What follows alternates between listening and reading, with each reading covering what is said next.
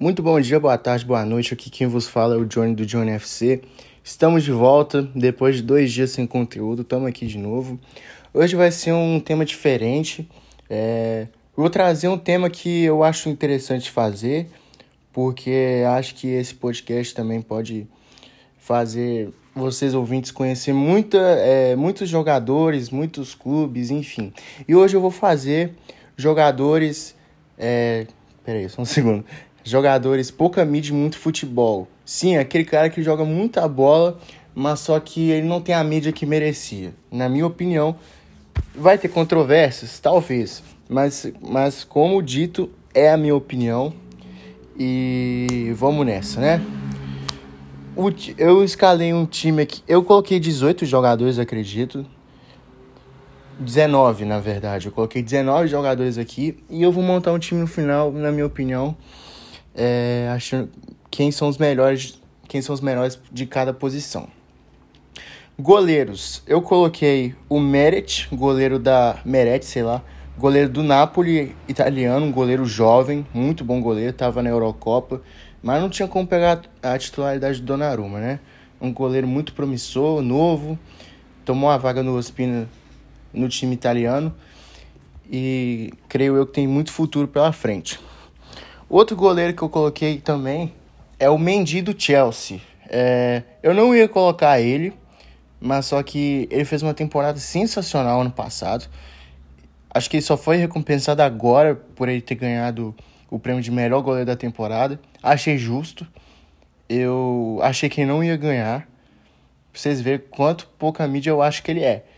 Então, é, acabei colocando ele aqui é, o senegalês e acredito que ele salvou ali o Chelsea, ele ajustou muito bem a defesa ali, principalmente depois que o Tuchel chegou, deixou o Kepa no banco, que é o goleiro mais caro da história do futebol. Enfim, creio eu que foi um baita achado do Chelsea por apenas 25 milhões de euros. Hoje, se o Chelsea quiser vender ele, eu tenho certeza que vende no mínimo pelo dobro. Lá, o, agora é, a defesa. Coloquei o Fabinho, Fabinho que faz a função de zagueiro, então de volante, enfim. Aí eu coloquei como zagueiro aqui. Ah, mas por que o Fabinho? É, eu não entendo porque ele não é titular da seleção. Sinceramente. No Mônaco ele jogava muita bola, no Liverpool nem se fala. É, ele é titular, é, eu acho que ele de zagueiro é sensacional. Teve uma época no Mônaco que ele jogou de lateral direito também. Então creio eu que pode ser uma boa. Assim, caso o Tite precise de um lateral direito, eu acho que o Fabinho pode fazer muito bem essa função para ele. Outro lateral direito foi o Dumfries, é, que acabou de ir para Inter de Milão. É, fez uma boa Eurocopa, falei no, no EP lá das, das janelas de transferências. Creio eu que vai se destacar muito essa temporada na Inter, assim como o Hakimi. É, continuando na zaga, eu coloquei o Fofana, Wesley Fofana do, do Leicester. Ele teve uma lesão muito grave agora, ele, eu acho que ele rompeu o ligamento da perna. É, muito novo, por sinal, acho que ele é mais novo que eu, pra vocês terem noção. Eu acho que ele tem 19 ou 20 anos. É, fez uma temporada muito segura ali na zaga do Leicester City, junto com o Sun Yuchu, que também é outro bom zagueiro. Eu não coloquei ele aqui porque coloquei outros nomes que eu acho que tem que ter uma atenção maior. Que é o brasileiro Ibanhas, que foi revelado pelo Fluminense, está na Roma hoje. Ele foi para Atalanta, aí a Roma contratou ele. E na Roma ele tá fazendo uma tempo, ele fez uma temporada muito boa ano passado. É, foi importante na Europa League. É, eu, eu acreditei que ele ia estar no, nas Olimpíadas, mas não foi o caso. Foi o Nino no lugar dele. Mas eu acho que é um zagueiro que vai chamar muita atenção do futebol europeu e brasileiro também. Então acho que o Tite, quem sabe, né, pode dar uma olhada nele talvez. O time sub-23 também. Outro zagueiro, o último zagueiro é o Medi Demiral, que agora está na Atalanta, era da Juventus, o turco. É, ele é muito forte, é, ele não desiste, é um baita zagueiro. a Juventus está muito bem de zagueiro para o futuro. Tem o Bonucci e o Chiellini que ainda estão jogando muita bola, mas no futuro você tem o Delite e o Demiral. Isso se a Juventus não vendê-lo, porque tem um passe de compra fixado de 30 milhões de euros, tem a opção de compra, na verdade, da Atalanta. Caso ele vá bem, a Atalanta vai pagar 30 milhões de euros no passe do Demiral. E o lateral esquerdo do time é o Angelino. É... Ele era do Manchester City.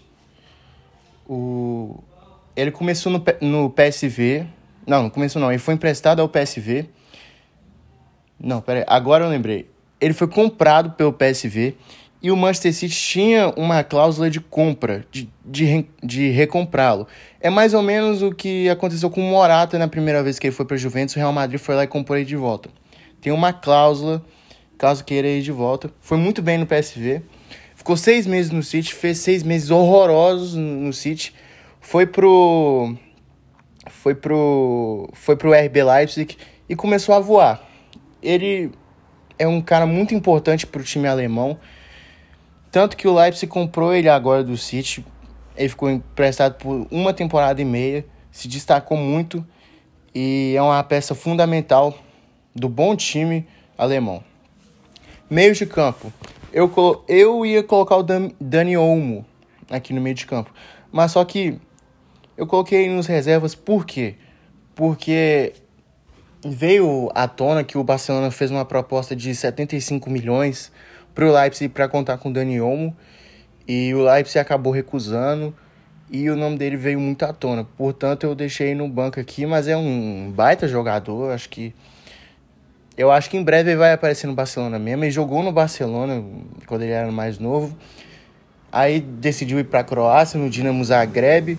E visionário, igual o RB Leipzig é, foi atrás dele e acabou contratando ele na janela de janeiro. Chegou junto com o Angelino, quando ele veio de empréstimo. Os outros meios de campo, eu coloquei o Holbeck, que é volante do Tottenham, dinamarquês. Fez uma Eurocopa sensacional, numa campanha histórica da, da Dinamarca, chegando às semifinais. Foi o melhor jogador do time. Para muitos, o melhor volante da, da Eurocopa. E começou muito bem a temporada também, junto com o Tottenham, que o time em si também começou muito bem. Então, Holbeck está na lista, junto com o Tillemans, Yuri Tillemans. No mercado tinha muito. Tava envolvendo muito o nome dele ao Liverpool. O Liverpool queria muito a contratação dele, mas ele acabou continuando no Leicester. Ele queria ir para o Liverpool também, mas só que alguma coisa aconteceu e ele continuou. Até fiquei surpreso, mas ele é uma pro... ele sempre foi uma promessa do futebol belga, começou bem no Anderlecht, o Mônaco contratou ele, não foi tão bem no Mônaco. Aí o Leicester contratou e começou a jogar muita bola. Ele é muito bom jogador mesmo, o Tillemans. É um craque. E no me... outro meio de campo que eu acho que é muito bom também, o Arsenal estava pensando em contratá-lo essa janela, que é o James Madison, também do Leicester. Três jogadores do Leicester na lista. O Leicester é um time muito bom, com muitos jogadores que eu acho que deveriam ter mais mídia. O James Madison, ele parece muito o Jack Grealish, no meu ponto de vista. Bate muito bem na bola, bate muito bem falta, tem um passe excelente. Eu achei que ele ia estar na, na Euro também, não foi o caso. Porém, é, eu acho que ele vai, vai dar no que falar ainda. E é um jogador sensacional, cara. Acho que ele tem muito futuro pela frente ainda. Assim como o Mason Mount. O Mason Mount é um craque de bola. O camisa 19 do Chelsea. Ele chegou junto com o Lampard, né? Com aquela janela fechada. Que o Chelsea não poderia contratar ninguém por causa de uma punição da FIFA. E o Lampard subiu alguns jogadores da base. Como o Mason Mount, o Fikayo Tomori, que foi pro Liverpool, não, foi pro foi pro Milan, o Milan pagou 30 milhões de euros nele, muito bom zagueiro. O Abraham também, que também tá aqui na lista, o Hudson Odoi. Ah não, o Hudson Odoi já tinha vindo junto com o Sarri. Mas o Mason Mount conseguiu ter muito destaque na primeira temporada daquele time que o Chelsea não contratou. E eu acredito que ele vai crescer muito em produção ainda. Acho que ele vai ser um jogador que vai ficar muito tempo no Chelsea ainda. E vai somar bastante para o clube londrino. Falei do, do Abraham, do Tammy Abraham, e ele tá aqui. na lista. Ele foi vendido para Roma por, 40, por 45 milhões de euros, eu acho. Não, não, lembro, não lembro o valor de negociação dele. É, no Aston Villa ele foi bem, no Swansea ele foi bem, nos empréstimos dele ele foi muito bem. Aí teve esse, essa questão que o Chelsea não podia contratar, ele foi pro time e a primeira temporada dele foi muito boa. A primeira parte da temporada, antes da pandemia, ele estava fazendo muito gol, ajudando o Chelsea. Porém, Chelsea abriu os cofres, foi atrás do, do Timo Werner e agora contratou o Lukaku e não ia ter espaço mesmo. Mas sempre que ele entrou, ele sempre entrou muito bem no time. E agora na Roma ele já chegou muito bem, já deu duas assistências, já fez dois gols, um gol, sei lá, em dois jogos. Acho que ele tem tudo para mostrar ao mundo porque ele é muito bom jogador, né? A gente fala do Aston Villa e vamos falar de um jogador do Aston Villa, o Danny Ings o Danny Ings, é, ele só não deu certo no Liverpool, porque no Burnley ele foi muito bem, aí deu no Liverpool. Talvez ele tenha sentido a pressão e também não tinha como ele jogar naquele time, né? Pra vocês terem noção, ele chegou antes do Salah. E o ataque era Mané, Firmino e Coutinho, e ele era banco e machucava muito. Foi, foi lá, procurou novos ares, foi pro Southampton, fez uma temporada espetacular ano passado, foi um dos artilheiros da Premier League e agora foi pro bom time do Aston Villa, começou bem também, fez um golaço de bicicleta na segunda rodada da Premier League. Então, é um jogador matador, gosta de fazer gol e acho que em breve pode voltar ao time da Inglaterra, né? A Inglaterra sempre tem bons nomes que o Southgate pode convocar e acho que ele pode ser uma opção também. Outro jogador aqui, para mim é o craque do time, junto com o Madison, é o Insigne. O, Insigne sempre tá nessa, nessas listas, mas só que na Eurocopa foi um, um caso a mais, né? O Tottenham chegou a fazer uma proposta por ele, acredito, mas é napolitano, torcedor do Napoli, continua no Napoli, fez até uma tatuagem do Maradona na perna em homenagem ao maior ídolo da história do clube. Pequenininho, muito habilidoso, bate muito bem na bola também, rápido, versátil, é, joga na ponta esquerda e acredito que vai fazer a carreira toda no Napoli também. E na ponta direita eu coloquei o Ferran Torres, o espanhol do, do Manchester City. Todas as vezes que ele entrou no time do City, ele entrou muito bem. Mas só que aquele lado ali quem joga é o Marrez, né? Marrez, às vezes o Sterling joga por ali também. É... Quem sabe talvez o Grealish possa fazer essa função também tem pouco espaço no City, mas foi uma boa investida do City. O City pagou apenas 21 milhões de euros no passe dele na temporada passada, sendo que o valor de mercado dele era 30. Mas só que toda vez que ele entra no time do City, ele entra bem, consegue contribuir, faz um golzinho, dá uma assistência, é participativo ao time do Guardiola. E para terminar, eu coloquei o Valadarense Matheus Pereira pela, pelas temporadas dele no West Bromwich. É, agora ele está na, na Arábia, simplesmente eu não entendi, acho que foi por questão de dinheiro mesmo. Matheus Pereira no time do West Brom já era o craque do time, foi revelado no Sporting de Portugal, jogou no Nuremberg, eu acredito. É, agora tá por lá, vendeu por 18 milhões de euros o passe dele. Não tenho muita certeza, mas acho que foi mais ou menos isso. É, teve também, acho que falaram, perguntaram para ele se ele jogaria na seleção brasileira e disse que ele jogaria na seleção de Portugal, por ter vivido a carreira dele lá, a maioria, maior parte da carreira dele por lá.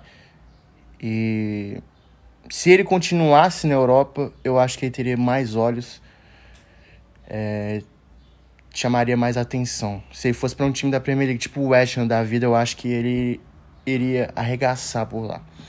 E o último jogador é o Tuco Correia, que acabou de sair da Lazio e foi para foi para Inter de Milão por empréstimo. Começou bem na Inter, primeiro jogo dele fez dois gols. Último jogo do Brasil, não, Brasil não, desculpa, da Argentina ele fez um gol também contra a Venezuela. É um menino novo, foi, chegou lá com um empréstimo com opção de compra, acredito.